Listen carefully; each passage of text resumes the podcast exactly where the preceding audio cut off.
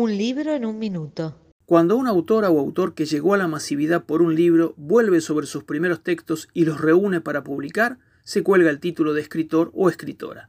Eso pasa hoy con Agustina Basterrica, que acaba de publicar en agosto 19 garras y un pájaro oscuro, una selección de cuentos a través de Editorial Alfaguara en 192 páginas.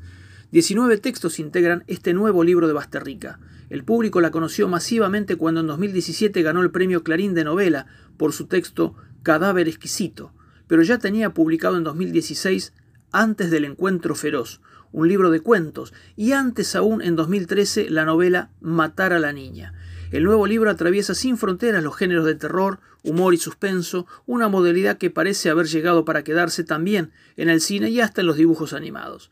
Los deseos y angustias de individuos sometidos a las faenas de la vida cotidiana, en un mundo crudo y de sentidos cruzados, está presente en cada uno de esos cuentos. Un libro en un minuto.